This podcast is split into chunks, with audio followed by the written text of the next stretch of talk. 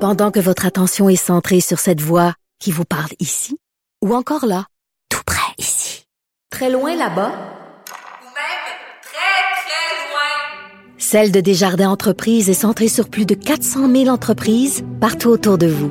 Depuis plus de 120 ans, nos équipes dédiées accompagnent les entrepreneurs d'ici à chaque étape pour qu'ils puissent rester centrés sur ce qui compte, la croissance de leur entreprise. IGA est fier de présenter l'émission À vos affaires. Pour économiser sur votre panier d'épicerie, surveillez les offres et promotions de la circulaire disponible à IGA.net chaque semaine. IGA, vive la bouffe et les bonnes affaires. Vous vous demandez si les plantes ressentent de la douleur? Ou encore, comment est-ce que les daltoniens voient le monde? Le balado en 5 minutes est pour vous.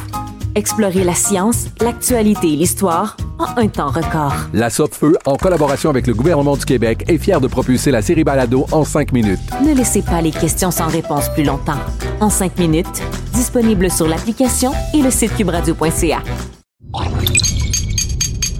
Cube Radio.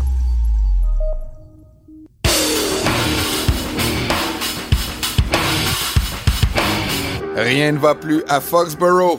L'équipe ne marque plus de points, la chicane est poignée, et même les chauds partisans des Pats désertent les médias sociaux. Tout va bien pendant ce temps dans la baie de San Francisco, où Brock Purdy a même fait son apparition dans la conversation pour le joueur le plus utile.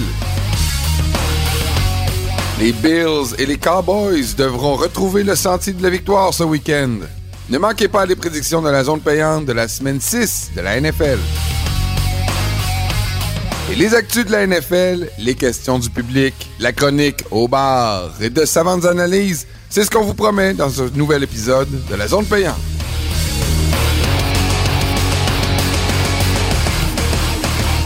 Bonjour à tous, mon nom est Jean-Nicolas Gagné, c'est un plaisir de vous retrouver. C'est l'édition numéro 10 de cette cinquième saison de la zone payante. Merci d'être là, comme à chaque semaine. Et j'accueille mon expert, mon journaliste favori de football, c'est Stéphane Cadorette qui est au Journal de Montréal et de Québec. Salut Steph. Salut Jean-Nic, t'es pas trop euh, pogné dans le décalage horaire? Non, ça va. Un retour de la Californie tout en douceur, mon cher. Je n'ai pas pu Ah. assister au match des Rams. Mais euh, j'en ai profité pour aller dans la vallée de Coachella pour aller voir un festival de rock, comme je suis un vieux rocker. Un vieux rocker, j'aime ça. Là, t'es dans ma palette de couleurs plus que quand tu me parles de Taylor Swift. Oui, non, je sais. J'ai vu Iron Maiden, Guns N' Roses, Metallica, ACDC, Judas Priest, Tool, tout ça dans la même fin de semaine. Un gros festival. Euh, je suis pas mal chanceux. J'apprécie ce que je peux vivre. Euh, C'était très intéressant. Tu sais que je t'attends à Québec quand tu veux pour le festival d'été, là, en juillet prochain. J'ai très hâte d'ailleurs que la programmation sorte. C'est toujours un événement. On va suivre ça avec intérêt et tu vas me voir. Je vois chaque année. Excellent. Parlant de des- rock, Oui. Est-ce que Brock is about to rock? Sérieux, avec les 49ers, on en a parlé un petit peu la semaine passée de Brock Purdy, monsieur Irrelevant. C'est comme est quand même sous le radar. On parle toujours des autres corps arrière un peu plus euh, flamboyants. Euh, tout le monde se dit, sais, c'est un corps arrière de système, ça serait Brock Purdy, ça serait n'importe qui, ça ferait pareil à San Francisco. Mais là, euh, moi, je suis un peu partisan de ça, de dire que, tu sais, il fait pas d'erreur, puis il joue safe. Mais là, ses stats sont impressionnantes. là. Non, moi, je trouve clairement là, que oui, d'une partie, il y a une partie de, mettons, des gens qui disent Ah, Brock Purdy, quelle histoire fantastique. Mais il y a quand même une grosse partie du monde encore qui doute de lui. Tu sais, ah, c'est le pantin de Kyle Shanahan, euh, c'est le système. Sais-tu à quoi ça me fait penser? Ça me fait un peu penser à deux corps arrière. Je veux pas là euh, ériger sa statue tout de suite, mais je parle en termes d'histoire des gars qui sortent de nulle part. Tom Brady, quand il a commencé avec les Pats, bah, c'était le corps arrière de système. Ça aurait été lui ou un autre, puis ça aurait fonctionné. On a bien vu par la suite que non, pas tout à fait. Euh, puis Kurt Warner, quand il est arrivé avec les Rams en 99, tout bonnement parce que Trent Green tombe au combat en match pré-saison. faut commencer la saison avec Kurt Warner. C'est qui ce gars-là? Qu'est-ce qui va arriver avec l'équipe? Finalement, les Rams gagnent, gagnent, gagnent, gagnent. Puis euh, toute la saison, je me souviens, on se disait en 99, c'est un feu de paille. Ça va arrêter d'une semaine à l'autre. Un moment donné, il va frapper une grosse défense, puis ça va arrêter, puis il va frapper son mur. Écoute, il a connu quand même une carrière phénoménale. Il est même immortalisé au cinéma aujourd'hui. Je suis pas en train de te dire que le film sur Brock Purdy s'en vient, mais Ouais. il y a quand même qui va le des, réaliser? il y a des parallèles intéressants. Ouais, si quelqu'un le réalise, ça va être, je sais pas, peut-être Carl Shanahan. Euh, mais tu regardes là, moi ce qui m'impressionne le plus, 72% de passes complétées. C'est, ouais. Dans, dans venir. NFL, là, si tu, complètes plus que 70% de tes passes, c'est plus juste le système, là. Exactement. J'espérais que tu me dises pas, ouais, mais c'est parce qu'il fait des passes courtes, parce que c'est pas vrai ça non plus. Tu vois, il est euh, premier, évidemment, là, 72% de passes complétées, mais il est deuxième dans la NFL en verge par tentative de passe, derrière Tua. Euh, 9,3 verges par passe tentée. C'est deux choses. Là, il y en a encore qui trouvent le moyen de dire Ouais, mais c'est parce que les Niners, ils se spécialisent dans le yards after catch, les fameuses verges après l'attraper. Le Brandon Ayuk, Debo Samuel, on sait qu'ils sont bons là-dedans. George Kittle aussi.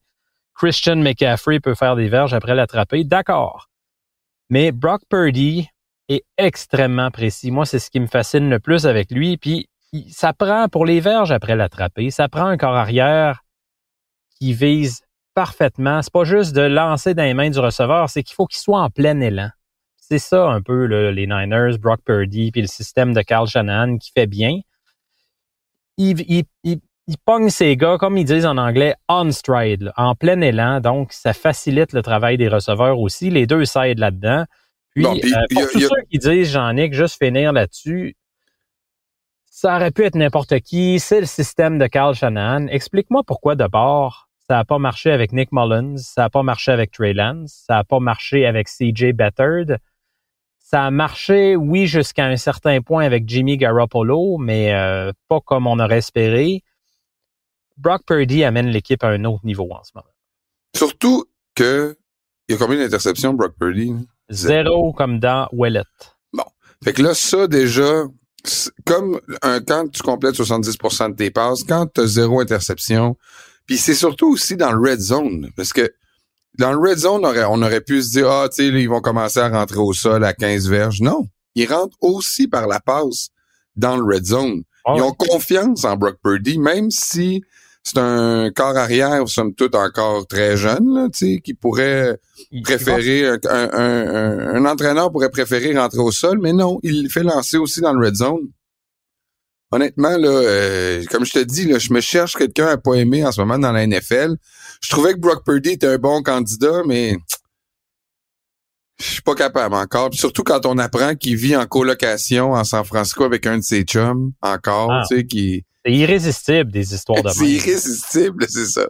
Tu sais, franchement, là, écoute, il a tout pour lui, il est calme, il est humble. Tu sais, à date, c'est pas le gars qui brague, là, qui, qui, qui- qui Non, partout, il, il est modeste.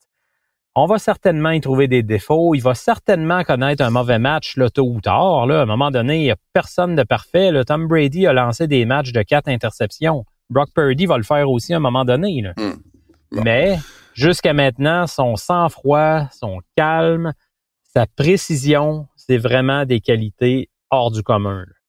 On parlait de d'être humble puis de pas braguer. Ça n'a pas été le premier qualificatif dont on a affublé les partisans des Pats dans les 10-15 dernières années. Il faut dire qu'il y avait les moyens de leurs ambitions. Là. Il y avait une très bonne équipe. Oui, ils ont Je été très pense que- gâtés. Oui. Puis je pense que ça reflétait un peu dans leur confiance euh, générale. Là, on, on doit admettre que les Pats traversent un passage à vide, pour le moins. Euh, Ils ont, je pense qu'ils n'ont pas marqué 60 points encore cette année dans toutes leurs dans leurs cinq matchs. Euh, ils commencent à perdre un peu de leur euh, leur prestance. Euh, il y a des gens qui se demandent si Belichick va revenir l'an prochain, ou du moins s'il va pas y avoir une réflexion autour de son retour, ce qui est déjà exceptionnel dans son cas. Est-ce que euh, les Pats ont une chance de se relever ou euh, quand tu regardes leur calendrier, la façon dont ils sont bâtis, euh, leur début de saison, leur, pos- leur, leur situation au poste de carrière, d'après toi, il n'y a pas d'espoir pour les séries cette année? Non, moi j'y crois plus. Là. Habituellement, je suis quelqu'un de très modéré, patient. Je me dis, ah, on ne sait pas, il peut arriver ci, il peut arriver ça. Mais là, l'équipe est vraiment tout croche. Il n'y a pas de talent. Euh, à l'attaque, ça manque clairement de talent. En défense, je suis pas prêt à dire ça. Mais tu as perdu de très gros morceaux là, avec Matt Judon, Christian Gonzalez. Tu regardes dans les prochaines semaines, tu parlais de calendrier. Bon, les Raiders, c'est un match là, la semaine prochaine, sans dire qu'ils ont énormément de chance, il est prenable. Après ça, tu as les Bills et les Dolphins. Fait que logiquement, dans trois semaines, les Patriots vont être 1 et 7 ou 2 et 6, dans le meilleur des scénarios, selon moi. Euh, écoute, ça regarde très mal. Puis euh, l'attaque, comme j'en parlais, c'est minable. 32e. là. Moi, je me souviens pas d'avoir vu ça euh, sous Belichick. 11 points par match. Ils ont trois touchés offensifs ou plus dans un match, seulement quatre fois dans leurs 38 derniers matchs. Tu sais, c'est pas un problème qui remonte à cette année, autrement dit. là. Ça fait plusieurs années qu'on n'est pas capable d'amener des menaces à l'attaque, des joueurs qui gardent les défensives adverses sur les talons. Là. Tu sais, qui prépare un plan de match euh, défensif contre les Pats? Quel coordonnateur dans la ligue t'as déjà entendu dire Hi, là, on je me prépare à Devante Parker. Ouais, j'ai peur de Devante Parker l'autre bord, puis Kendrick Bourne. Hey, là, je sais pas comment qu'on va gérer ça. Ça fait peur. Je perds le sommeil la nuit. Là. Non, ça arrive tout simplement pas. On a erré de ce côté-là. Puis écoute, euh, une statistique qui est très révélatrice sur Bill Belichick, le GM, le directeur gérant. Euh, puis je remercie pour ça notre fidèle, fidèle auditeur Robin qui m'a envoyé une vidéo de Stephen A. Smith qui a noté quelque chose de très intéressant. Bill Belichick, de 2000 à 2012, donc à ses débuts, il a repêché 10 joueurs qui sont devenus des All-Pro. All-Pro, là, j'en ai que c'est pas le Pro Bowl où tout le monde à peu près fait le Pro Bowl parce qu'il y a des blessés, tout ça. All-Pro, là, c'est première ou deuxième équipe d'étoiles. Donc, c'est un honneur qui est significatif. Ça, ça veut dire que tu es vraiment parmi la crème de la Ligue. Il y en a repêché 10 entre 2000 et 2012. De 2013 à aujourd'hui, combien il y en a Ce qui est repêché? très bon, là, par ailleurs. là. Ah, c'est excellent. Ceux qui se disent, ah, 10, non, non, 10 All-Pro. Je parle pas de Pro Bowl. Non, non, nuance 10 est en très à importante. 12 ans, c'est excellent. c'est vraiment des joueurs de grande qualité. Là, tu sais. donc, c'était pas juste l'équipe de Tom Brady. C'était Tom Brady, l'ingrédient numéro un, évidemment. là. Personne ne va en débattre. Mais autour, il y avait plein de piliers importants. De 2013 à aujourd'hui, combien de All-Pro? Zorro. Seulement deux. Puis les deux, ça inclut un botteur de dégagement puis un retourneur de beauté. Ouais. Euh, je, dé- je dénigre pas ces positions-là. Il n'y a pas ai de saut métier. il n'y a pas de saut métier, puis il y a, écoute, c'est pas des piliers d'une équipe. C'est pas en disant, hey, j'ai le meilleur punter de la ligue cette année que tu t'en vas au Super Bowl.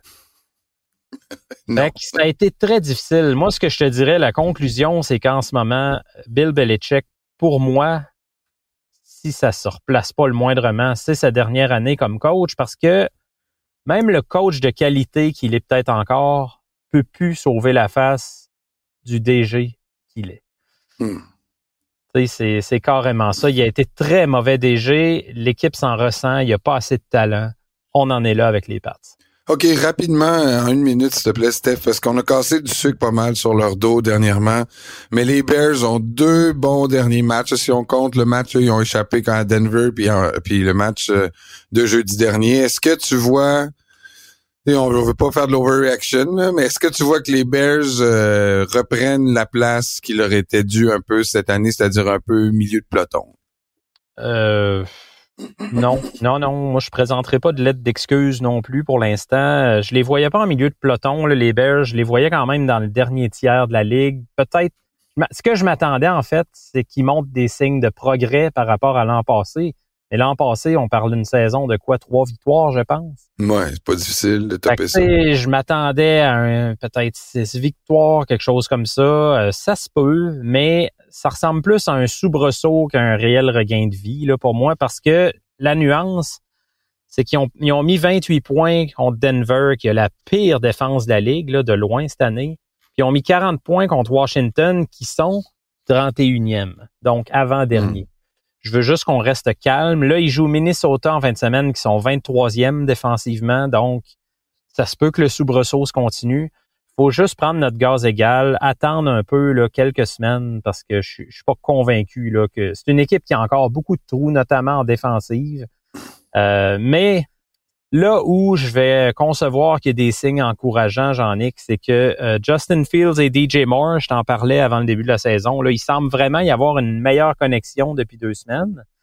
Puis Justin Fields est utilisé beaucoup plus au sol, les fameux design runs, donc des, jeux de course prévus, organisés, scénarisés. Souvent, euh, ça a le don d'ouvrir l'attaque avec des corps arrière mobiles comme ça quand tu les, tu les utilises plus euh, dans cette facette-là. OK, merci Steve. On va faire une pause, puis après la pause, ben, on va y aller avec nos prédictions de la semaine pour la semaine 6 de la NFL. Bougez pas.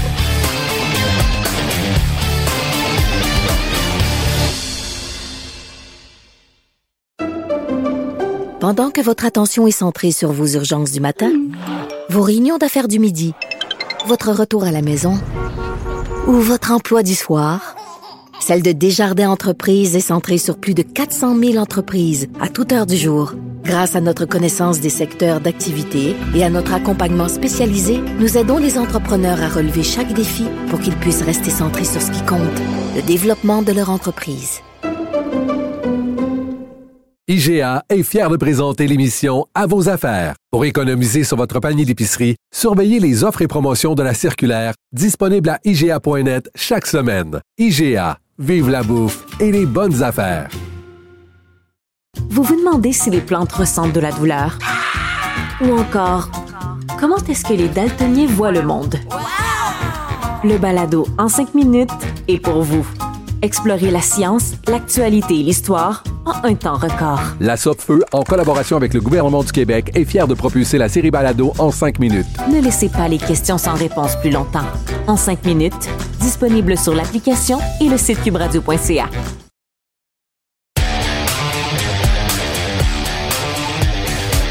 I got news for you, buddy. We're going to win the game, I guarantee it. On est de retour dans la zone payante. C'est l'heure des prédictions pour la semaine 6 de la NFL, le quart de la saison qui est déjà derrière nous. Une semaine terrible dans mon cas la semaine passée, 7 en 14. Oh là là. Terrible. Toi? Ouais, mais t'as couru après, là. Comment j'ai couru après? Ben, tu te souviens pas, je t'ai amené dans Tente Bleu pour te faire évaluer pour une commotion, là. T'as pris oui. Giant. Ben, peut-être que j'ai erré sur celle-ci. On en reparlera. Hmm, c'est l'émotion, tu le sais. faudrait, en tout temps, faudrait pas que je me prononce sur les matchs des Dolphins. On pourrait faire ça à partir de l'an prochain, et pas cette année, parce qu'on change pas des règlements d'une saison en cours, mais l'an prochain, c'est les prédictions des, des, Dolphins. Mais je... je suis prêt à te donner le point pour chacun de leurs matchs. Parce que tu comme avec un, handicap favorable. Ouais, c'est ça. Parce que toi, tu as la chance d'avoir un recul puis d'être euh, comme détaché. T'es es, un, une personne qui est capable de remettre, de se recentrer. Tu dois être très bon en yoga. Moi, j'ai pas cette force-là. Là. Je m'énerve puis haï après. Je te dis, après trois minutes de jeu, s'il y a un pic, je suis sûr qu'on va perdre. Là tu devais capoter ben raide le pick six de 102 verges. Ah. Ça a dû te dire, ça y est, ça y est, je vais. Et voilà, j'étais comme. Tu aurais gagné ta prédiction, remarque. Mais oui. J'étais sûr de mon coup. J'étais comme, ah voilà, je l'avais dit, je l'avais dit. Les Dolphins vont encore s'effoirer, Calvas. Là, j'étais dans tous mes états. Mais non. Ils ont remonté.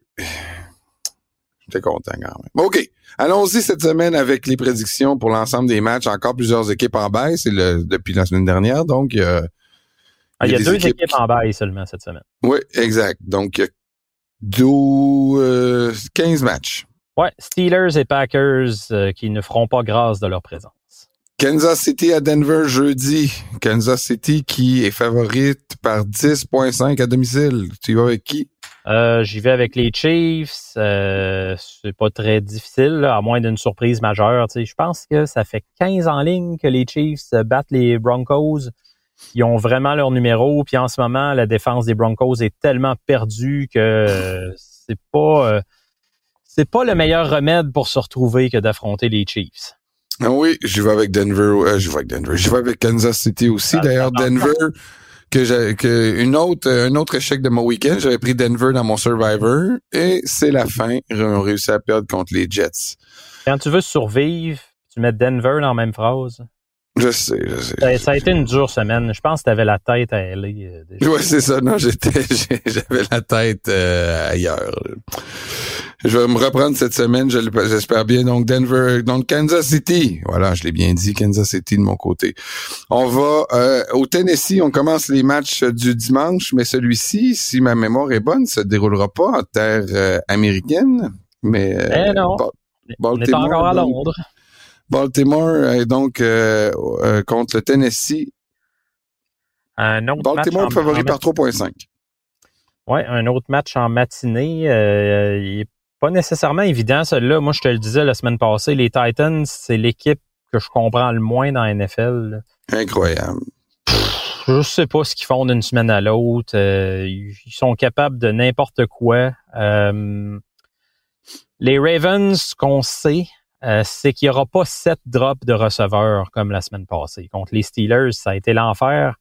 Il aurait dû gagner ce match-là, mais sept échappés des receveurs de passe. C'est quand même terrible. Quelqu'un qui regarde juste les sommaires plutôt que les matchs va dire Ouais, Lamar Jackson a été moyen, mais non, là. C'était atroce. Moi, j'ai- je regardais beaucoup ce match-là parce que c'est toujours une rivalité qui m'intéresse comme euh, vieux fan fini, très old school de football. Et puis euh, les Ravens, ben il y a une chose par contre, leur défense est toujours là, sont deuxième dans la ligue. Je vais me fier là-dessus là, pour euh, mon, mon choix. J'y vais avec les Ravens à cause de leur défense. Je pense qu'ils vont confondre Ryan Tannehill, qui est déjà assez confondu. Et qui est déjà pas si bon que ça quand il est en euh, période. Quand il est dans un contexte là, nouveau. Il a jamais été bon prime time, jamais été bon vraiment à l'étranger. Il va l'être encore moins à Londres. Victoire des Ravens, moi aussi. Euh, Atlanta, euh, qui gros match euh, en fin de semaine, qui ont surpris un peu, entre guillemets, là, Houston. Ouais, Ils ont bien joué, en tout cas. Est-ce que ça sera la même chose contre Washington, qui, eux, on dirait que la, la vraie nature de Bernadette ressort? Ça en est un autre, ça, qui est pas évident, parce que tu regardes, moi, ce qui, ce qui me fait halluciner, c'est Sam Howell, le corps arrière des Commanders. En ce moment, écoute, si la tendance se maintient, comme dirait Bernard de Rome, il terminerait l'année avec 99 sacs contre lui. T'imagines ça deux secondes? C'est sûr qu'il tient plus de bout là, si ça se fait. Ça serait un record de tous les temps. Euh, il est mal protégé, oui, mais il tient beaucoup trop longtemps le ballon. Par contre, euh, ça m'inquiète moins parce qu'il joue contre les Falcons qui sont incapables d'appliquer une quelconque pression. Donc, il y a un côté de moi qui me dit, ben, OK, ça, ça peut favoriser les Commanders, mais de l'autre côté, euh, les Commanders qui sont à peu près incapables d'arrêter le jeu au sol, c'est surprenant considérant la qualité du front défensif qu'ils ont entre les mains. Euh, Puis les Falcons, c'est une équipe qui peut très bien courir. Fait que je vais y aller avec eux pour ce match-là, avec le jeu au sol qui va être le facteur déterminant. Mais euh, Ouais, moi aussi, je pense qu'on va voir. euh, je pense qu'on va voir un peu. Mais si moi au Ritter, il joue mieux un peu, il Ben, utilise semaine, un peu sa mobilité. cette semaine, il a connu son meilleur match à- dans sa jeune carrière. Bon, mais je pense qu'il va continuer sur cette lancée-là, moi aussi. Même si le front défensif va lui mettre de la pression, il va réussir à s'échapper, puis ils vont varier avec le jeu au sol. Victoire d'Atlanta. Tes mots, mon homme, s'en vont à Chicago. Parce que dans ta boule de cristal, tu vois une belle performance de Kirk. En tout cas, on peut pas dire que c'est comme à Denver, on peut pas dire que c'est Russell Wilson qui coule les Broncos. On peut pas dire cette année que c'est Kirk qui coule les Mauves. Non, mais écoute, c'est un, c'est un match pour le sous-sol à l'enjeu. sais, le sous-sol de la division Nord, je, je pensais pas dire ça des Vikings, honnêtement. Je les voyais mieux que ça. Je continue de penser que c'est une meilleure équipe que les Bears. Euh, les Bears, comme on disait tantôt, là, oui, euh, il y a eu un regain de vie, il y a eu huit touchés dans les deux dernières semaines, mais c'était des défenses vraiment atroces. Les Vikings, c'est un peu mieux que ces défenses-là. Euh, je pense que euh, j'y vais avec les Vikings, mais je suis pas convaincu. Le match est à Chicago. Comme on parlait, le regain de vie des Bears, mais je, je suis juste c'est au-dessus de mes forces de penser que c'est vraiment un, un vrai regain de vie pour les Bears. Pour l'instant, je suis, je suis pas rendu là dans leur, leur évaluation. Moi, je vais y aller avec les Bears. Je pense Ouais. que le, re- le regain de vie va se poursuivre cette semaine. Euh, encore là, quand il y a des grosses blessures avec Jefferson, Ouais.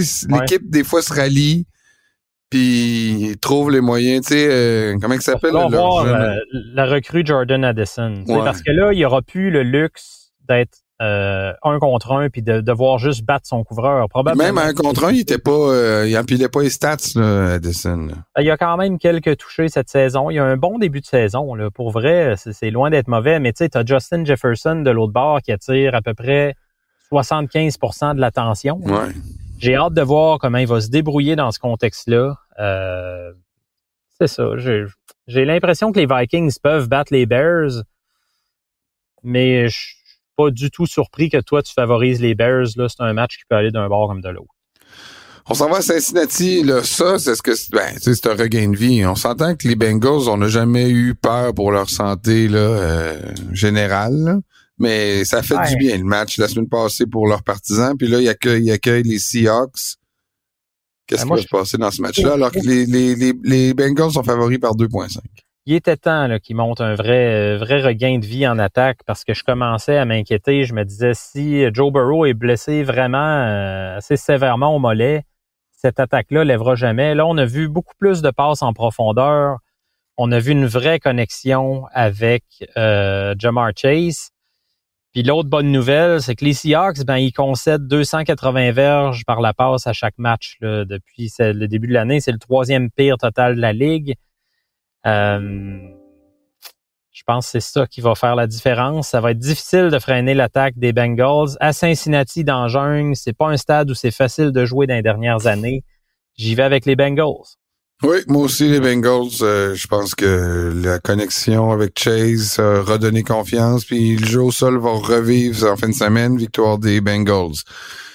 OK, San Francisco, favori par 5. Écoute, le Cleveland, euh, les preneurs au livre continuent de les laisser euh, serrer. Il- C'est rare des gros spreads contre Cleveland.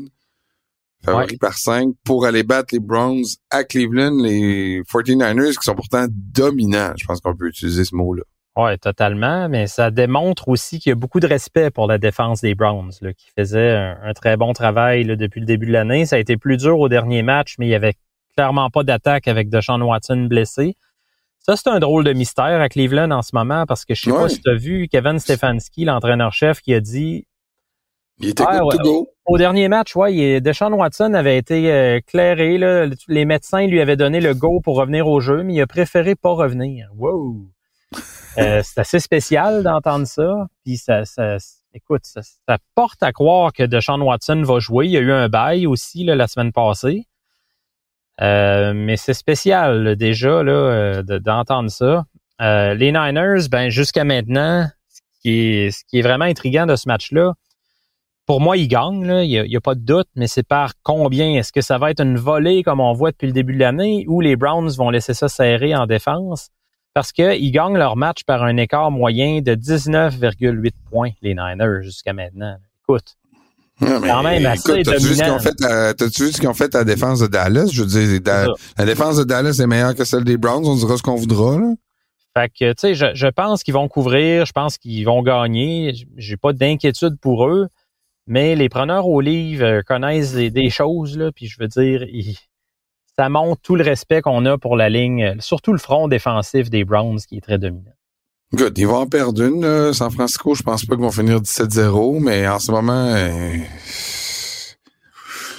quand ça fonctionne pas au sol, euh, ils font par la passe. Quand les receveurs sont couverts, ils envoient à George Kittle.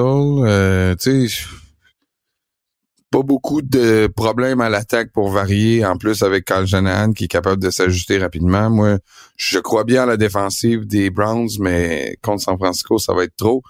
Victoire des Niners. Houston reçoit Nouvelle-Orléans, un match euh, qui risque d'être serré. Les preneurs au livre prennent Nouvelle-Orléans à l'étranger par un. Ouais, euh, écoute, il y a pas mal de matchs comme ça cette semaine où on n'est vraiment pas sûr. Euh, ce qui est le fun à surveiller dans ce match-là, je te dirais que l'évolution de CJ Stroud, il a toujours pas lancé une interception. Corps arrière recru quand même, faut le faire. Euh, mais les Saints, eux, c'est l'inverse. Ils ont sept interceptions déjà en défense. C'est le troisième plus haut total de la ligue. Donc, cette confrontation-là m'intéresse. La défense des Saints avec l'expérience, les joueurs aguerris, une tertiaire qui peut réaliser des gros jeux là, avec euh, Marshawn Lattimore, Tyron Matthew, puis euh, CJ Stroud qui est en découverte un peu avec ses jeunes receveurs. Euh, c'est ce qui va euh, déterminer. Puis dans ce contexte-là, je pense que CJ Stroud va connaître un premier match difficile. Euh, c'est pas un désaveu. À un moment donné, ça arrive dans une saison recrue. J'ai l'impression que là, il pourrait frapper un petit mur, un premier mur en tout cas. Je vais y aller avec les Saints.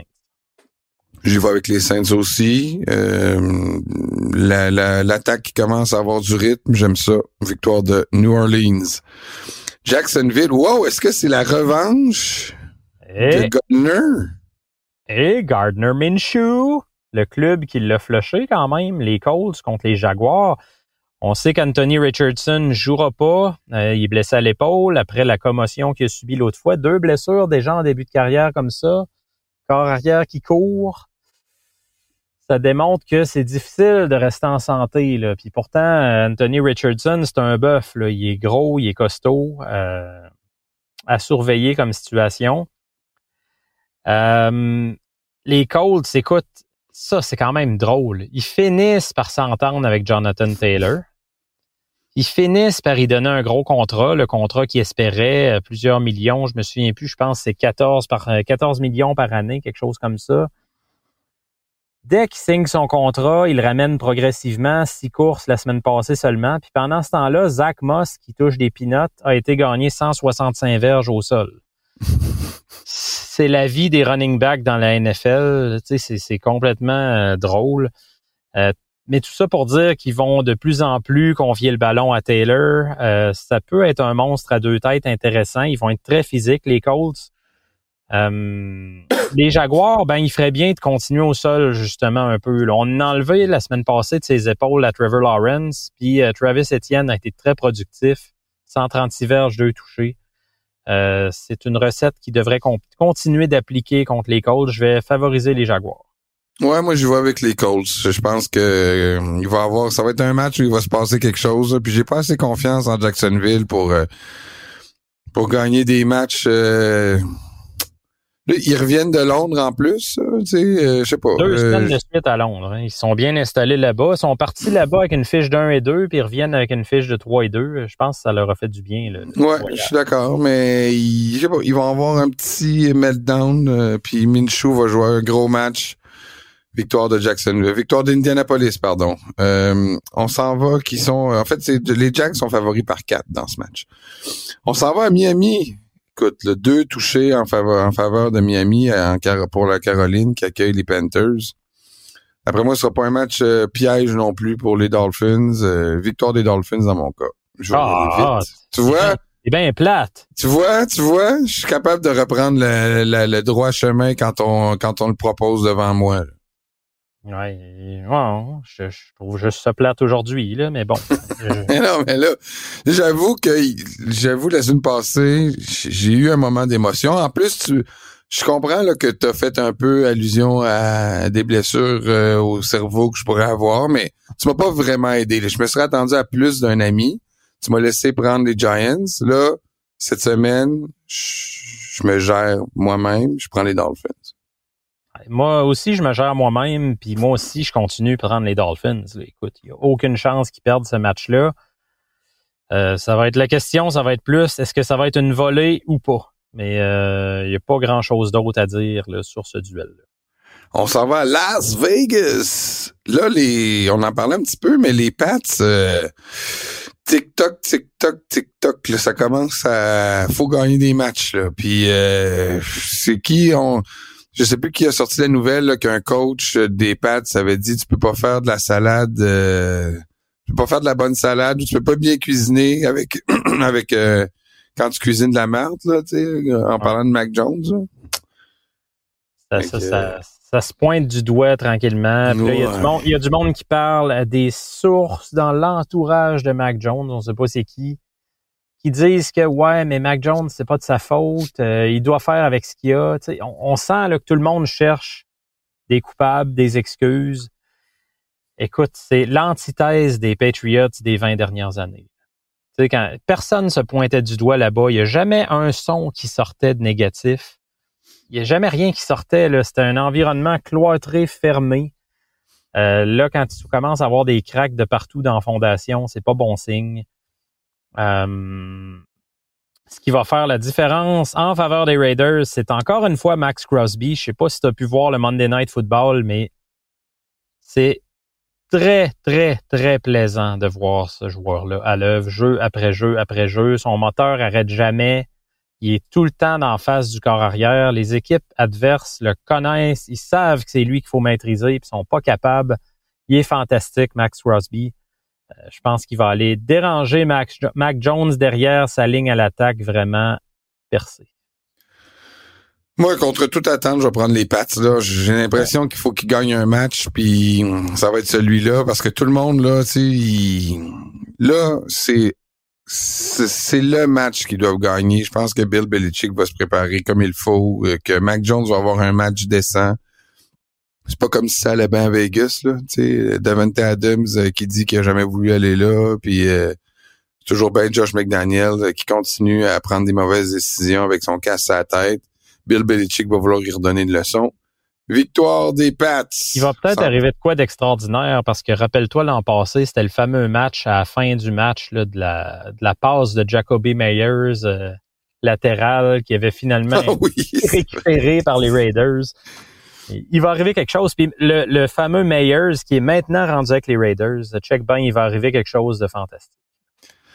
Tampa Bay vont-tu gagner leur division? En tout cas, ils- sans faire trop de bruit, ça va quand même assez bien euh, pour l'équipe de la Floride.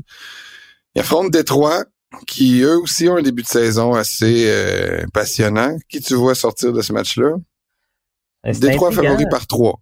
C'est intriguant parce que Tampa, je les voyais pas bons comme ça. Ça une couple de fois que je le concède. Là. Moi, je les, je les voyais comme une équipe qui allait vite frapper un mur, puis qui allait être en reconstruction, puis peut-être même au, à date limite des échanges, vendre certains éléments comme Mike Evans ou d'autres. Euh, ils me surprennent, euh, mais par contre, les Lions jouent très, très bien. Dans leurs trois derniers matchs, ils ont gagné par 14, 14 et 18 points. C'est des victoires, oui, mais des victoires très convaincantes. Euh, cette semaine, Amon St. Brown jouait même pas. Euh, moi, je m'attendais que ce soit un peu plus serré que ça parce que c'est un élément quand même critique de leur attaque. Mais non, ça a même pas paru. Je comprends que c'était les Panthers l'autre bord. Mais même à ça, les Lions qui trouvent des solutions, qui ont plus de profondeur, plus de confiance. Mais c'est souvent là, quand les Lions se mettent à être bons et à nous convaincre qu'ils font d'empelle. C'est ça que j'ai peur. Je vais quand même les favoriser. Mais, euh, tu sais, rappelle-toi, après leur victoire contre les Chiefs à la semaine 1, là, on était prêt à les canoniser. là. Puis la semaine d'après, ben, ils ont perdu contre Seattle. C'est ce que je veux voir des Lions, moi. Montrez-nous votre sérieux sur plusieurs semaines. sais, faut que ça, faut que ça soit convaincant encore euh, dimanche. Donc, tu y vas avec les Lions? Ouais.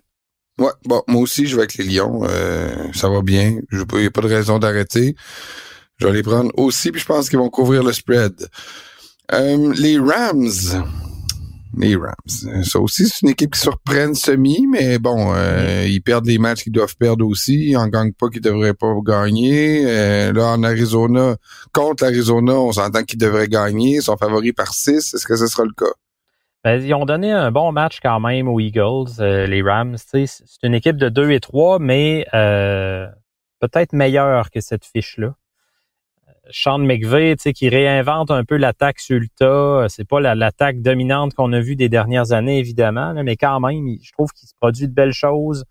Le retour de Cooper Cup cette semaine, ça a été vraiment euh, très productif.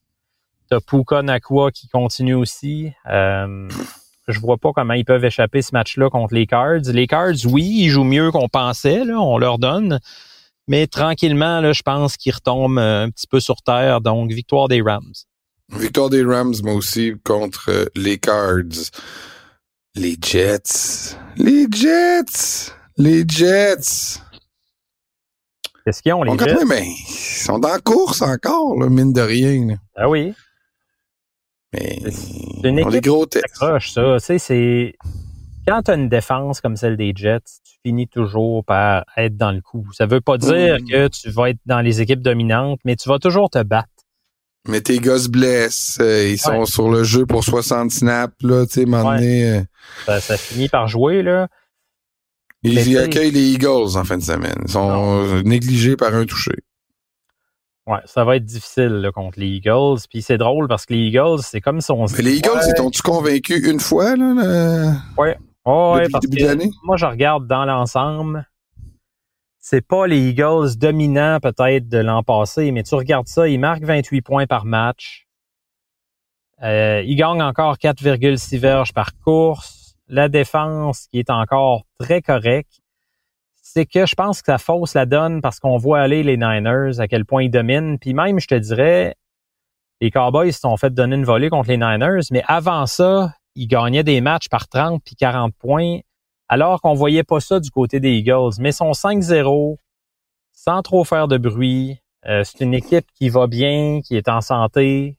Euh, non, moi, j'ai rien à dire contre les Eagles. Puis euh, je vois pas comment ils vont perdre contre les Jets. On sait jamais. Euh, Zach Wilson joue quand même mieux dans les dernières semaines, mais il va trouver que ça arrive vite, vite, vite, vite vers lui là, cette semaine. D'après. Ouais, il joue mieux, mieux que zéro, c'est sûr, mais quand même encore ça, loin. en bas de la barre. euh, c'est incroyable qu'il ait réussi à battre Denver, en tout cas. Victoire de Philadelphie, moi aussi, euh, j'ai confiance aux Eagles pour cette match-ci, même s'ils sont à l'étranger, c'est pas un long voyage. Buffalo, qui reçoit les Giants, qui ont mangé une volée en fin de semaine quand même, malgré tout, malgré que le score... euh, le, le- le score contre les Dolphins aurait pu être très différent si les Dolphins n'avaient pas aussi, entre guillemets, mal joué, là, parce Ben, qu'ils ont c'est les, quand les même... interceptions qui ont changé la donne parce qu'ils ont vraiment mangé là, sinon. Ouais. Non, non, terrible. Mais là, ils s'en vont à Buffalo, euh, sont négligés par deux touchés. Là, je suis pas sûr qu'ils vont avoir la chance de se rebondir là. là. C'est plutôt les Bills qui pourraient rebondir. Après une défaite euh, qui a causé certains remous encore. là. Ouais, ben les Bills, euh, écoute, ça commence à faire mal en défense là. Tu il, Tre'Davious il est fru. Stephen Diggs, là, il... pourquoi il est toujours fru de même, là, après, euh, je sais pas, il, y a- il tu sais, je comprends, là, les, les, les wide receivers, là, ils ont toujours une personnalité, ils sont caractériels, puis ils veulent le ballon, puis ils, se pensent, ils pensent qu'ils sont toujours disponibles, mais il me semble que Diggs, là, tu viens de tu veux résumer. du tant que ça dans ton team, là? Tu l'as eu, toi, à Minnesota, tu t'en ennuies dessus? Ben à la fin, c'est sûr que j'étais tanné parce qu'il y avait toujours quelque chose, un petit drama, euh, tu sais, sur ses réseaux sociaux, on savait plus trop. Il y avait des messages un peu cryptiques là qu'on comprenait pas tout le temps. C'est ça, Stéphane Diggs. Par contre, quand il produit, il produit pas à peu près. Tu sais, les Bills peuvent juste pas s'en passer. Que, euh, aussi bien essayer de le rendre heureux. Euh, mais tu sais, comme je te disais, il y a ça, mais le plus gros morceau de la défaite de la semaine passée, c'est la perte de Matt Milano. Une semaine après avoir perdu Tre'Davious White, tu viens de perdre deux piliers de ta défense. Contre les Giants, je suis pas inquiet. Euh, c'est pas une attaque qui va faire du mal à Buffalo. La ligne offensive va se faire trouer par le front défensif des Bills. Fait que je mets les Bills gagnants. Mais à long terme, est-ce que ces deux blessures-là vont finir par laisser des traces? Je le sais pas, là. C'est- clairement pas l'idéal. Matt Milano, qui est un secondaire qui a vraiment pris sa place là, dans les dernières années, mais surtout l'an passé, il avait connu une saison très dominante. J'ai hâte de voir ce qu'à long terme ça va, ça va faire. Mais cette semaine, je suis pas inquiet. là. Les Bills, écoute, vont faire mal au cœur à Brian Dable, l'entraîneur-chef des Giants. Ben qui oui. là pendant quelques années avec eux. Mais qu'est-ce qu'on a fait au bon Dieu pour avoir les Giants aussi souvent à prime time cette année? Là, Ben, Là, la c'est le match Ligue- du dimanche soir. Là. La Ligue aime ces marchés-là. C'est des marchés où il y a des grosses cotes d'écoute. Puis les Giants, l'année passée, ont fait les séries. Donc, tout le monde a conclu, ah, c'est une équipe en ascension. Ils ont fait les séries. Sont-tu mauvais cette année? C'est épouvantable. On mais parle des en plus, on va être pogné avec Tyrod Taylor. Là.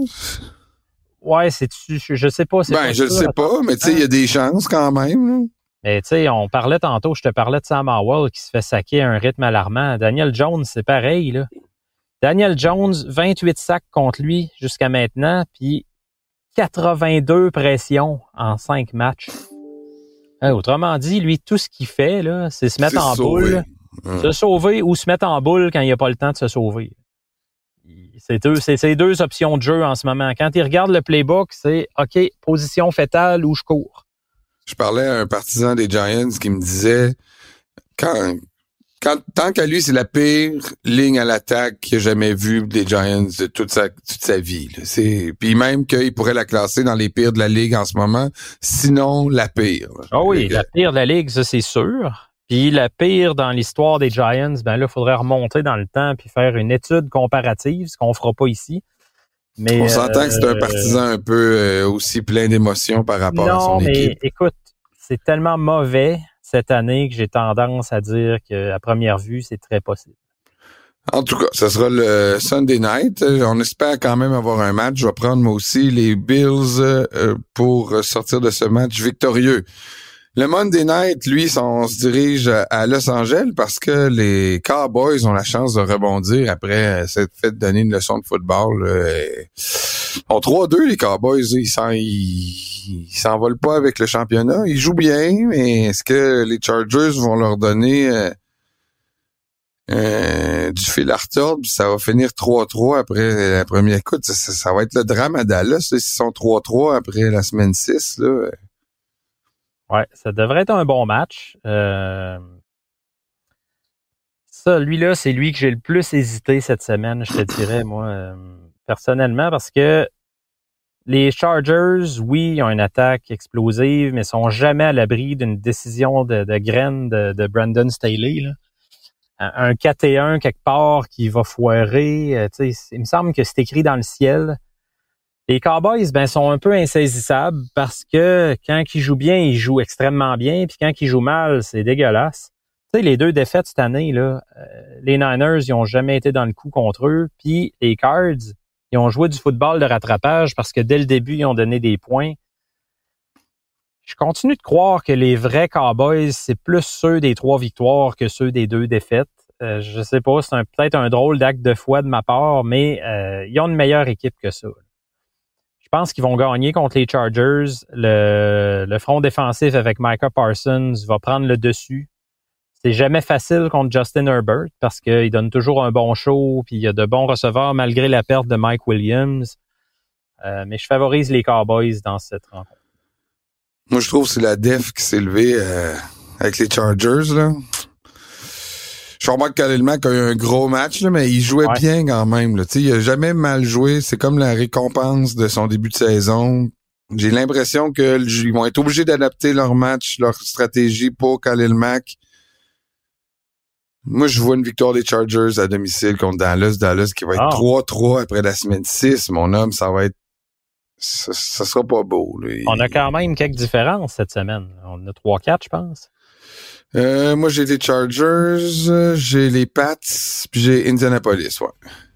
Puis j'ai Chicago, ouais. Ouais. Ah ouais, 4 euh, quatre matchs, là, ça passe ou ça casse? Ça passe ou ça casse, mon homme. OK, on va faire une pause et après la pause, c'est les questions euh, des auditeurs. Bougez pas.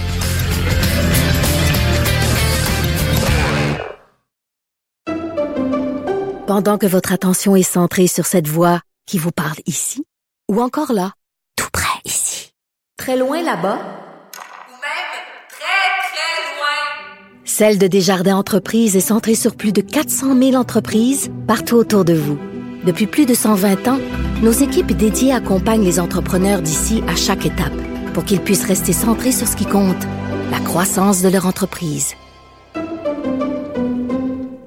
IGA est fier de présenter l'émission À vos affaires. Pour économiser sur votre panier d'épicerie, surveillez les offres et promotions de la circulaire disponible à IGA.net chaque semaine. IGA, vive la bouffe et les bonnes affaires. Vous vous demandez si les plantes ressentent de la douleur? Ou encore, comment est-ce que les daltoniens voient le monde? Le balado en cinq minutes est pour vous. Explorez la science, l'actualité et l'histoire en un temps record. La Feu, en collaboration avec le gouvernement du Québec, est fière de propulser la série Balado en cinq minutes. Ne laissez pas les questions sans réponse plus longtemps. En cinq minutes, disponible sur l'application et le site cubradio.ca.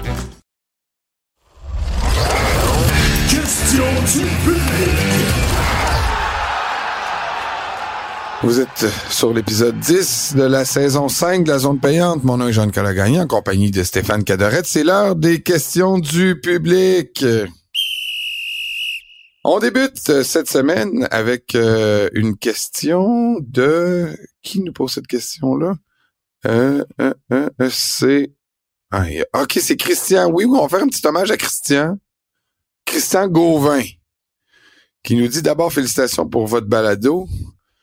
Euh, il trouve qu'on fait un excellent show. Merci, c'est très apprécié. Et il nous dit, selon vous, est-ce la dernière saison d'Harrison Smith avec les Vikings? Hitman Smith. Et il pose aussi d'autres questions qui touchent toutes les, les, les Vikings. Puis il nous dit, vous aurez noté que mes questions concernent les Vikings. Il dit, eh oui, tout comme Stéphane, je suis un mauve, un vrai mauve, un vieux mauve, un indécrottable mauve. La différence, c'est que moi, ma souffrance dure depuis 56 ans sans interruption. Wow. Depuis 1967. Il a tout encouragé les coachs qui ont passé. Ils ont encouragé les... Ouais. Puis euh, il, il, a- il les a vus se rendre au Super Bowl sans gagner. Ah oui. Des tonnes de pla- des tonnes de bottées de placement ratées en série. Euh, bon, euh, il dit qu'il manque jamais un match. Pas un. Il est fou. Il, se dit, il se dit d'une douce folie, Christian Gauvin. C'est un plaisir, Christian. Merci de nous avoir écrit. Ces questions. Est-ce que c'est la dernière saison d'Harrison Smith? Est-ce que les Vikes sous-utilisent TJ Hawkinson au prix qu'ils payent? Et est-ce que euh, on est déçu de Brian Flores qui doit être un génie défensif pour les Vikings?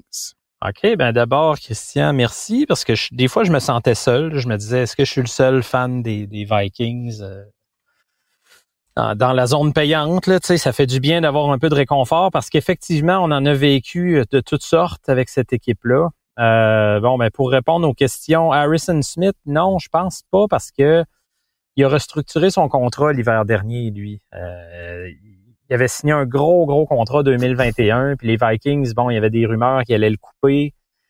Euh, lui a accepté de revenir pour moins d'argent. Il aime la direction de l'équipe, il aime le fanbase, il aime jouer pour Brian Flores. Donc, je pense que euh, on va le ramener. Il fit bien aussi dans le style agressif de Flores. On l'amène beaucoup plus sur le blitz. Donc, euh, j'ai pas l'impression que ça va être une coupure là, à la fin de la saison. À part si les Vikings amorcent vraiment une reconstruction totale et complète. Mettons qu'ils finissent, je sais pas moi, 4 et 13, là, puis qu'il aurait plus, puis euh, rien ne va plus. Ben là, c'est sûr que des vétérans, on va tous les laisser aller, mais euh, je vois pas nécessairement un scénario comme ça. Après ça, Hawkinson, ben écoute, à date, euh, je trouve pas qu'il est sous-utilisé nécessairement. Il s'enligne pour une saison de 60 réceptions. C'est pas mal son standard depuis trois ans, 60 réceptions. Euh, donc, c'est ça. C'est juste, c'est pas des longs tracés. C'est sûr qu'on le déploie pas très loin. Je trouve que souvent, il y a une très faible moyenne par euh, réception. Il y a ça qui me chicote un peu, mais sinon, euh, il s'enligne pas mal sur sa production habituelle. Puis Flores, ben, il fait avec le personnel qu'il y a en ce moment. Les Vikings ont libéré beaucoup, beaucoup de vétérans qui étaient là depuis plusieurs années. On, a, on est très jeune en défense, donc Flores, euh, il n'y a pas beaucoup de pression à quatre joueurs, il amène énormément de blitz. C'est sûr que dans ce temps-là, des fois, tu te fais jouer des tours. L'idéal, c'est toujours d'appliquer la pression à quatre joueurs, mais les Vikings n'ont pas le personnel pour le faire en ce moment. Donc, à voir pour la suite, mais euh, j'y donnerais certainement une autre année pour s'établir. Paul-André Junior qui nous pose la question suivante. En fait, il y a deux questions. Pour quelle raison les Jets ne bougent pas afin d'aller chercher un autre corps arrière? Ça fait trois semaines qu'on se demande ça, nous, à la zone. Je sais que on est un peu des gérants de Madden Football, là, puis qu'on se dit, Ben, c'est facile, là, tu vas chercher tel corps arrière, puis il s'en vient, puis c'est fini. Mais on le sait que c'est plus compliqué que ça quand même. Mm. Mais à un moment donné, de, tu sais, le- le- le- l'ampleur de, du problème, puis les, le- les objectifs mériteraient euh, plus de grenouillage, plus de, de travail, de d'efforts, à mon avis. Mais Steph, pourquoi que les Jets bougent pas au poste de corps arrière? Hey, J'ai l'impression de me répéter là-dessus, mais t'amènes pas un corps arrière en milieu de saison en claquant des doigts, puis il va produire, puis ça va être merveilleux. Faut que tu aies un habitué du système, faut que euh, le Mais gars tu soit- fais-tu rien? faut clairement que le gars soit meilleur que celui que tu en place. Là, là, Mais, tu mais je dis pas... je répète Non, la mais- question que je te pose à chaque semaine. qui t'amène en ce moment? On va aller chercher le corps arrière. Regarde, admettons que les Vikings se mettent à perdre là, une autre fois, puis une autre fois. Puis là, ah, OK, on va échanger Kirk Cousins. Tu vas chercher Kirk Cousins si t'es les Jets en espérant rescaper ta saison. Tu le ramènes pour quelques matchs. Puis là, t'as Aaron Rodgers qui va peut-être revenir en fin d'année. Ben non. Puis en ce moment, Zach Wilson, écoute, je comprends, je suis d'accord avec ce que tu as dit tantôt. Il partait de zéro, c'est pas dur d'être mieux. Non, mais il partait pas. Il y a eu des matchs à zéro, tu sais, là. Il y a quand même des flashs en ce moment. Là. Moi, j'abandonnerai pas sur lui. Puis la deuxième partie de la question de, de Paul André, euh, est-ce que Colin Kaepernick sera un bon choix? Ouais, parce que son autre question, c'est pourquoi les équipes de la NFL ont toujours boycotté Colin Kaepernick? Là, c'est, un peu euh, une, long- une longue question, là. Mais pourquoi il joue pas en ce moment? Je pense que ça a plus rapport avec le boycott, là. Non, le, le, le, le boycott de l'hymne Ouais, le national, ça y a fait très mal. Ben, ça y a fait très mal les, les premières années. C'est évident qu'il y a eu un, un- qu'ils l'ont banni, les équipes. Il y a eu collusion, moi, je pense, dans son cas, parce que si tu le voulais pas comme partant Kaepernick, c'était une chose, mais il était clairement meilleur que bien des réservistes dans ce ligue-là. Mais les équipes voulaient pas l'amener à cause du cirque que ça aurait créé. Là, en ce moment, on n'est plus là. Écoute, le gars a pas joué depuis 2016. Ça fait sept ans qu'il n'est pas dans la NFL. Il a beau s'entraîner, peut-être qu'il s'entraîne comme un forcené, Colin Kaepernick, je doute pas de lui, mais c'est pas la même chose que de jouer dans la ligue. Écoute, j'y crois tout simplement plus rendu en 2023. Quand ça fait sept ans, ça fait tout simplement trop longtemps. Pour moi, c'est pas une solution. On va rejoindre Thomas Bordeaux qui nous pose euh, quelques questions cette semaine. Qu'est-ce qui vous a impressionné le plus, l'attaque ou la défense des 49ers? Qui serait le premier coach remercié dans la NFL cette saison? Et qui fera les frais en premier du mauvais début de saison chez les Pats? OK, bon, première partie. euh, moi, c'est l'attaque des Niners qui m'impressionne le plus. Euh, pas parce que la défense est pas bonne, là, au contraire, mais je regarde qui ont affronté les Niners. Tu sais, c'était pas des grosses attaques. Tu as affronté les Steelers, les Giants, les Cards. La meilleure attaque qu'ils ont affrontée, c'est celle des Cowboys, peut-être. Tu sais, ça, ça m'a impressionné. Mais on parle d'un effort là, sur plusieurs. Je dénigre rien, mais l'attaque, moi, m'a vraiment plus impressionné. Après ça, le premier coach qui va être remercié, ben si on parle de coach, tout simplement, moi j'irai avec Matt Canada, coordonnateur offensif des Steelers. Là, on sent que ça s'en vient. Écoute, je sais pas si tu as vu Jean-Nic, là, mais euh, premier match local des Pingouins cette semaine. À j'ai vu que tu as partagé ça sur tes réseaux sociaux. Euh, on voit que le football à Pittsburgh, c'est big. Hey, ils sont au match des Pingouins.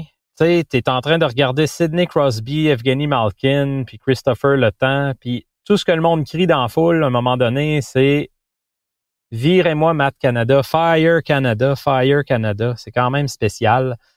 Euh, mais pour un head coach, euh, coach en chef, là, moi je dirais que les deux premiers sur le radar devraient être Brandon Staley des Chargers si la saison dérape le moindrement, ou on en parlait la semaine passée, Matt Eberflus des Bears. Euh, puis ouais, il y a un troisième volet. Qui, qui va être responsable euh, du mauvais début de saison? Qui va payer les frais entre Mac Jones, Bill Belichick ou Bill O'Brien, coordonnateur à l'attaque? Pour moi, ça n'a pas le choix d'être Mac Jones, parce que Belichick, les Patriots, ils seront quand même pas jusqu'au point de dire Hey, le 13 novembre, on en a assez de lui, va-t'en, vieux grognon. Là. Je pense pas. Là. Il y a une délicatesse à avoir quand même avec un entraîneur de renom comme lui qui a amené l'équipe au plus haut sommet depuis 20 ans. Là, avec euh, Oui, avec Tom Brady, mais Belichick a quand même laissé sa marque. Là. Écoute, tu peux pas faire ça, tout simplement. Puis Bill O'Brien, on vient de le ramener en poste. Euh, il était supposé relancer l'attaque, ça fonctionne pas, mais le plus facile à bencher, c'est Mac Jones. Tu sais, tu vas aller voir ce que tu as avec euh, Bailey Zappi. C'est grande conséquence. J'espère que ça te plaît, mon pote, Thomas de Bordeaux. Bonjour à vous deux, c'est Simon qui pose la question. On revient sur les 49ers, qui sont quand même un peu le talk of the town cette semaine de la NFL après leur grosse victoire à Dallas. Quelle serait leur faiblesse s'ils en ont une? Les voyez-vous meilleurs ou mieux bâtis que les Eagles l'an dernier? Et malgré quelques gros duels qui s'en viennent, pensez-vous qu'ils pourraient avoir une fiche parfaite en saison régulière? Merci Simon pour ta question. Fiche parfaite, non, parce qu'il arrive toujours un moment donné où tu trébuches dans l'année. Tu sais, la seule fiche parfaite en saison qu'on a vue, ben, c'est les Dolphins en 72, les Pats en 2007, qui avaient fini par perdre au Super Bowl, même s'il avait été 16-0, là, mais tu c'est extrêmement rare, c'est très difficile.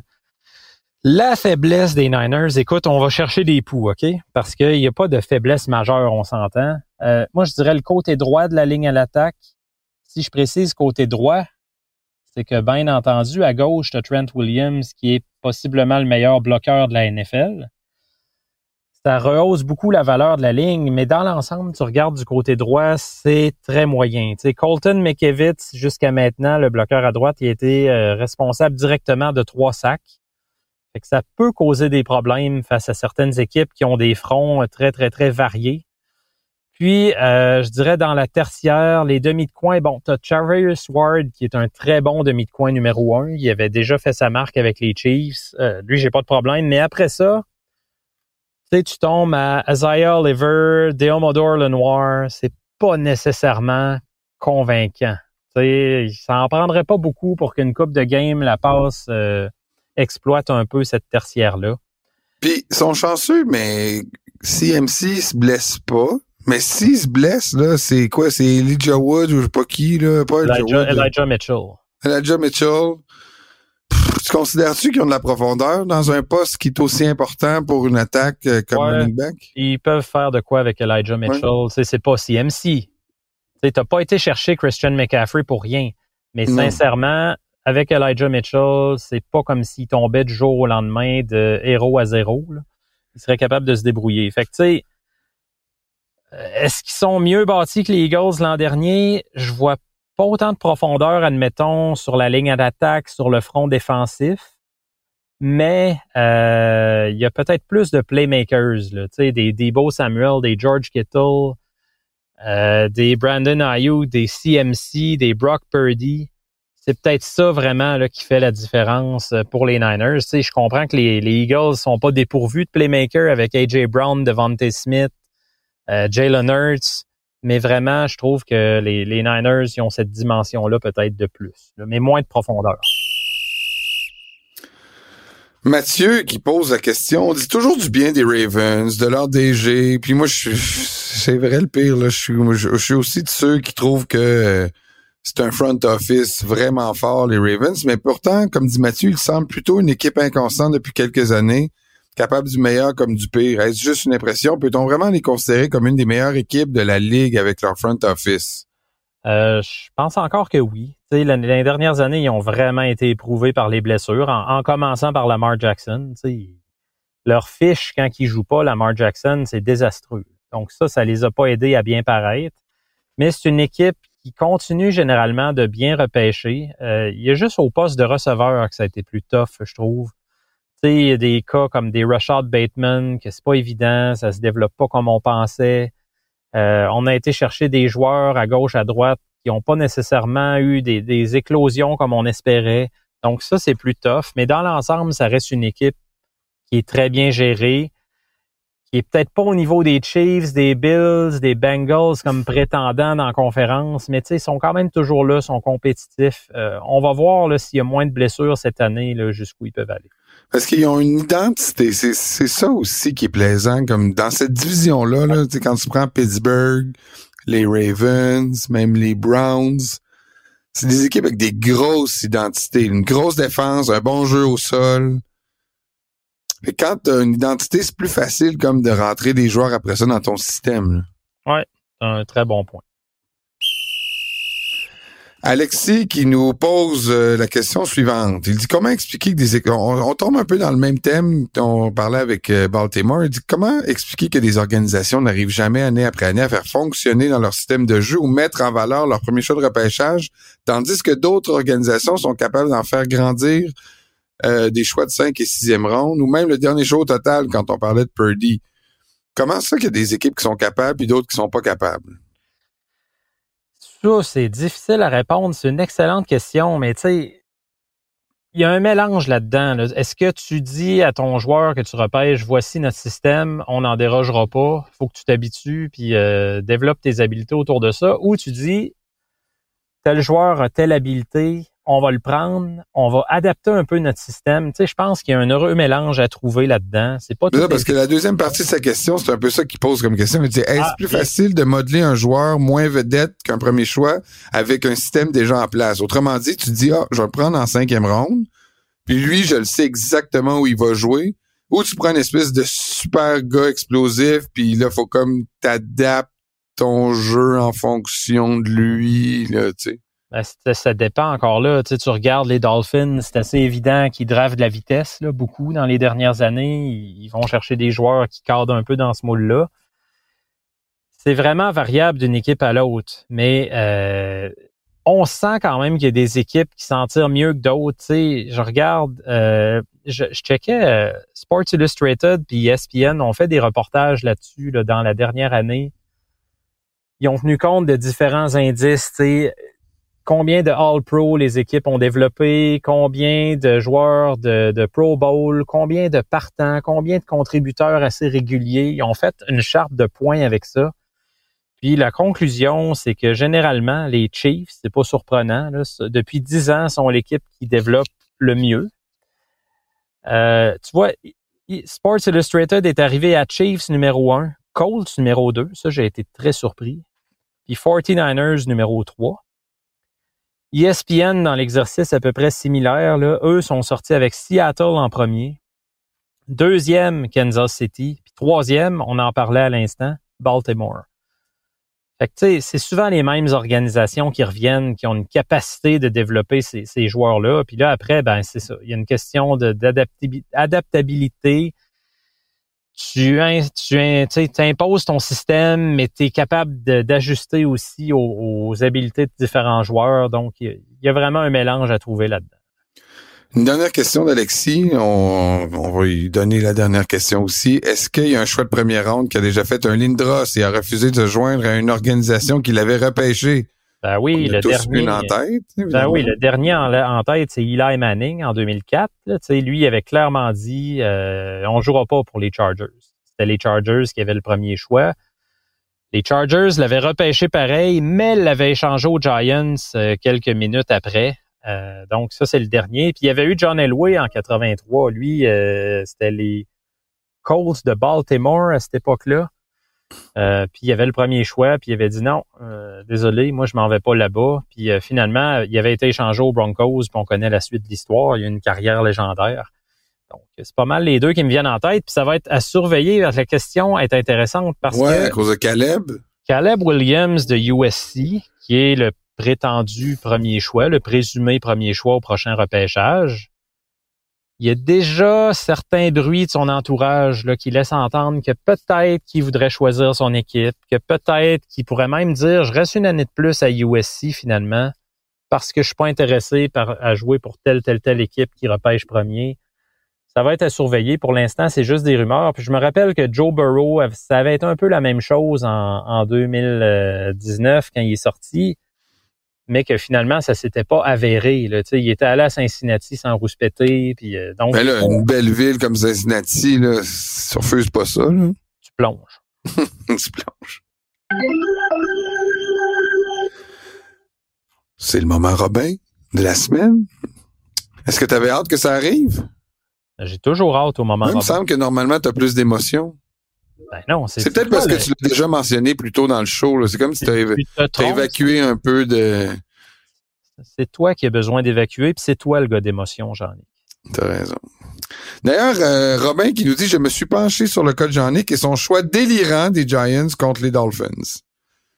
Je suis content qu'il se penche sur euh, ma, ma stabilité intellectuelle et émotive. Ben, au moins, je suis pas Il dit d'ailleurs, comme je ne favorise pas la médication comme aide, il lui reste la consultation. Et là, il me dit, il me propose, il me met au défi de prendre les Panthers cette semaine. Eh bien non, mon cher Robin. Mon lit est fait et j'ai confiance en mes Dolphins cette semaine. Ils sont mieux de pas me décevoir parce que je risque d'être très maussade lundi si c'est le cas. Mais merci Hmm. de te pencher sur, euh, sur moi. Ça fait au moins une personne qui s'intéresse à moi. Mais j'avoue que je peux compter deux avec toi, Steph. Mais tu n'as pas empêché que je prenne les Giants la semaine passée. Je vais m'en rappeler quand même. Ben, moi, je t'ai suggéré de t'amener dans Tente Bleue. C'était quand même un signal de détresse, non? Oui, oui, un signal aussi que tu souhaitais prendre soin de moi, puis je l'ai vu comme ça. Sa question, Robin, cette semaine, quand on voit aller Christian McCaffrey depuis son arrivée à San Francisco, on se demande quelle mouche avait piqué les Panthers pour échanger un tel joueur. Pouvez-vous nous rappeler ce qu'ils avaient obtenu en retour et est-ce que ça en valait la peine? Ah, ben c'est bien de faire un retour dans le temps. Ça fait un an, mais euh, on, se rappelle déjà plus, c'est vrai. Qu'est-ce qui avait donné les Panthers? Euh, qu'est-ce qu'ils avaient reçu, c'est-à-dire? Euh, l'échange, c'était le 20 octobre l'année passée. Il avait reçu un choix de deuxième ronde en 2023, un choix de troisième ronde en 2023, un choix de quatrième ronde en 2023 et un choix de cinquième ronde en 2024.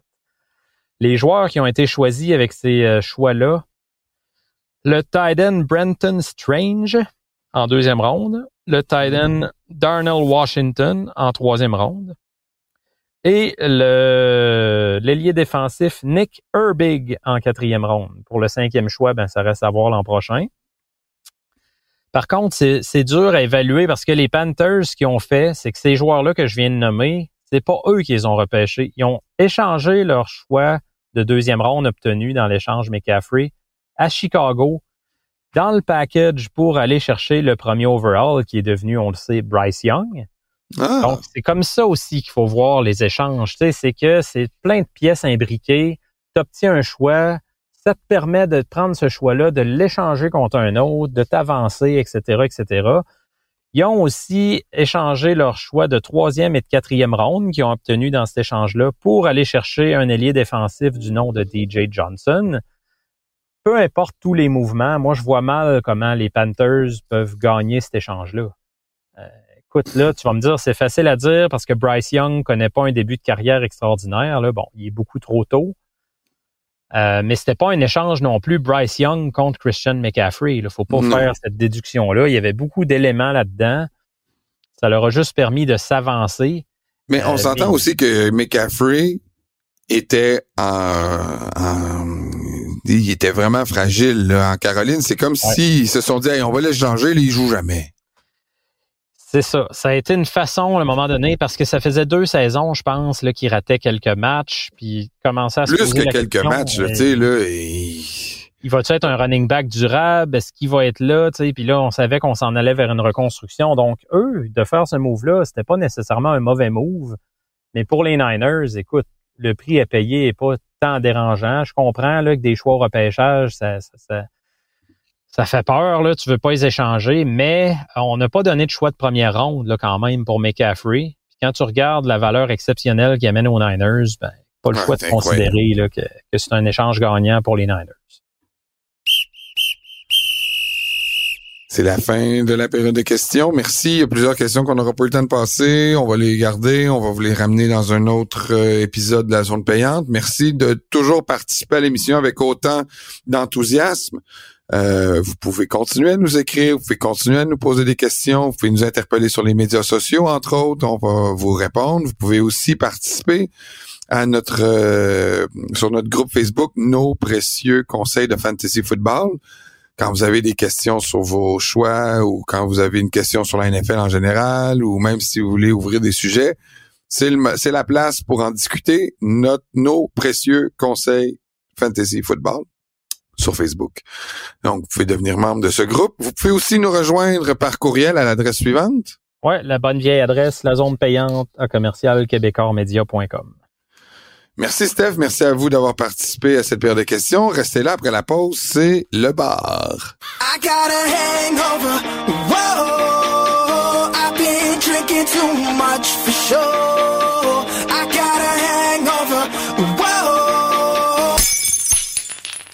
On est de retour à la zone payante. C'est maintenant l'heure de la chronique au bar. Au bar. Euh, c'est vrai que les blessures, ça affecte le moral. cette semaine, on a décidé hmm.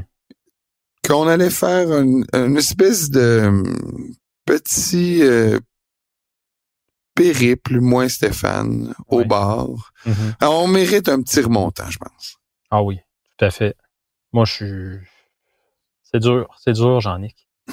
Mais je pense aux partisans des Pats qui ont perdu Matt Judon. Puis on, y, on va y aller au nom de tous ceux et celles qui ont perdu un proche là, dans leur équipe. C'est pas facile la perte de quelqu'un, puis des fois, faut prendre un moment pour faire en faire son deuil. Aller noyer notre chagrin.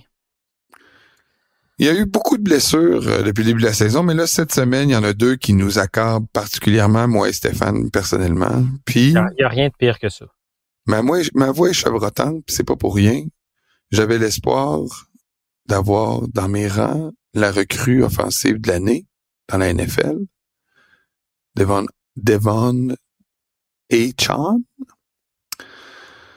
Malheureusement, il est blessé. Hmm. minimum quatre matchs, peut-être plus. C'est le genou.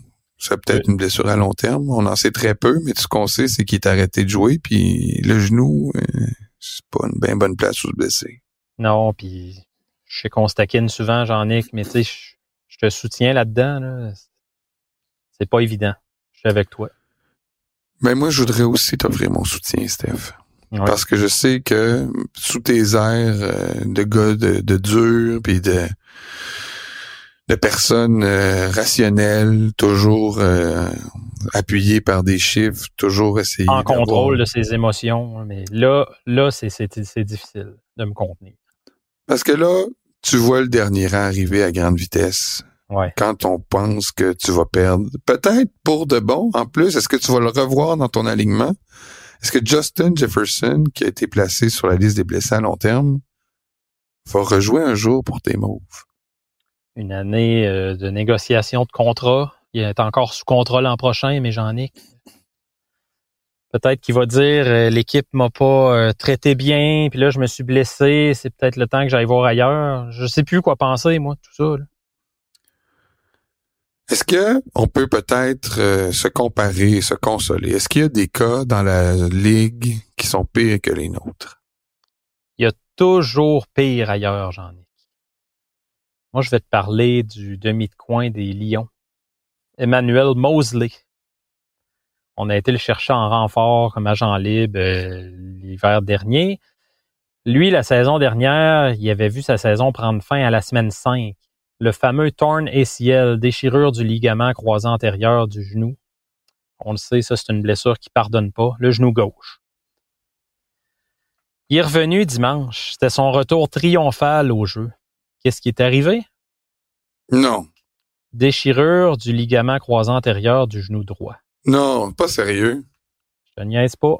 Ça, ça, j'avoue qu'on rit, mais c'est terrible. Pour un athlète, là. Il y a pire que nous, il y a toujours pire que nous, Jean-Nic. Puis c'est là où je veux t'amener, c'est que dans le désespoir des uns, il y a de l'espoir pour les autres. C'est pas fini là, pour Devon Etchan, pour Justin Jefferson. Je pense qu'ils vont se relancer. Mais Emmanuel Mosley, là, ouf, ça c'est pas facile. Mais tu sais, moi je suis content quand même qu'on soit au bord ensemble. Euh, je pense que ça va être une bonne cuite. là. Moi, je va vais prendre un là. flying solo. Oh, Un drink qui a été créé par Louis Hirsch. OK. Un, un inconnu, sans doute, mais euh, je voulais quand même te, te, le, te, te le nommer. Il a été concocté euh, par, euh, par ce monsieur et euh, c'est donc une once et demie de Blanco Tequila, une demi-once de agave nectar. Je sais pas ce que c'est de l'agave. Agave? Agave? Agave? C'est pas ce qu'il y a dans la tequila, ça, habituellement? Une demi-once de jus de lime. un once de White Zinfandel. Ça, c'est pas pire. Et tu mets une petite euh, lemon wheel sur le bord du verre pour que ça flash. Fait que moi, je vais flying solo. Je vais partir euh, sur ça. Avec euh, en me disant que ça va être mon départ. Puis je vais essayer de m'en remettre parce que Devon et Chan, là, c'était vraiment la plus belle révélation dans la ligue. Écoute, avant qu'il se blesse, 12 verges par course. de- Il y, avait une moyenne la semaine passée, avant le match de la semaine passée contre les Giants, de 11,6 verges par course. Ben, Christy a réussi à monter ça à 12 après le match contre les Giants. Ah, je, je ris pas, là, je ris pas. C'est pas parce que je ris que c'est drôle. Ouais. Fait que c'est ce que je m'en vais boire. Fait que euh, je sais pas si tu veux m'accompagner. Oui, oui, oui, moi je t'accompagne, mais moi, faut que ça frappe plus que ça. Il est beau ton drink, il est fancy, tout, c'est cute, là. Mais moi, je vais prendre un gin tonic, pas de tonic. Ah. Je Ça s'appelle comment? Ça va être un gin tonic, pas de tonic. Je l'appelle ça comme tu veux. J'aime pas ça. J'aime pas ça ce qu'on vit. Mais c'est vraiment poche parce que Justin Jefferson, honnêtement, c'est la seule raison pour laquelle tu avais encore comme une raison de regarder euh, les Vikings euh, au point de vue statistique, mettons. Non, non, là, par- parle pas à ma place, là. Ah, excusez. Non, non. euh, Non, non, ça, non, tu peux pas dire ça. Jordan Addison va peut-être me faire oublier ma peine. Je suis confiant en ce jeune homme, mais euh, écoute, c'est pas facile. Je, suis content, en tout cas, on peut s'épauler. Ça se pourrait que la nuit soit longue. Le bar n'a qu'à bien se tenir. On vous laisse. On s'en va au bar. Merci d'avoir été là cette semaine. Merci d'être présent chaque semaine. Merci de participer à l'émission avec vos questions. Merci d'être à l'écoute aussi euh, de notre euh, balado. On vous retrouve la semaine prochaine pour un autre épisode. Merci Steph. Merci à vous. À la semaine prochaine.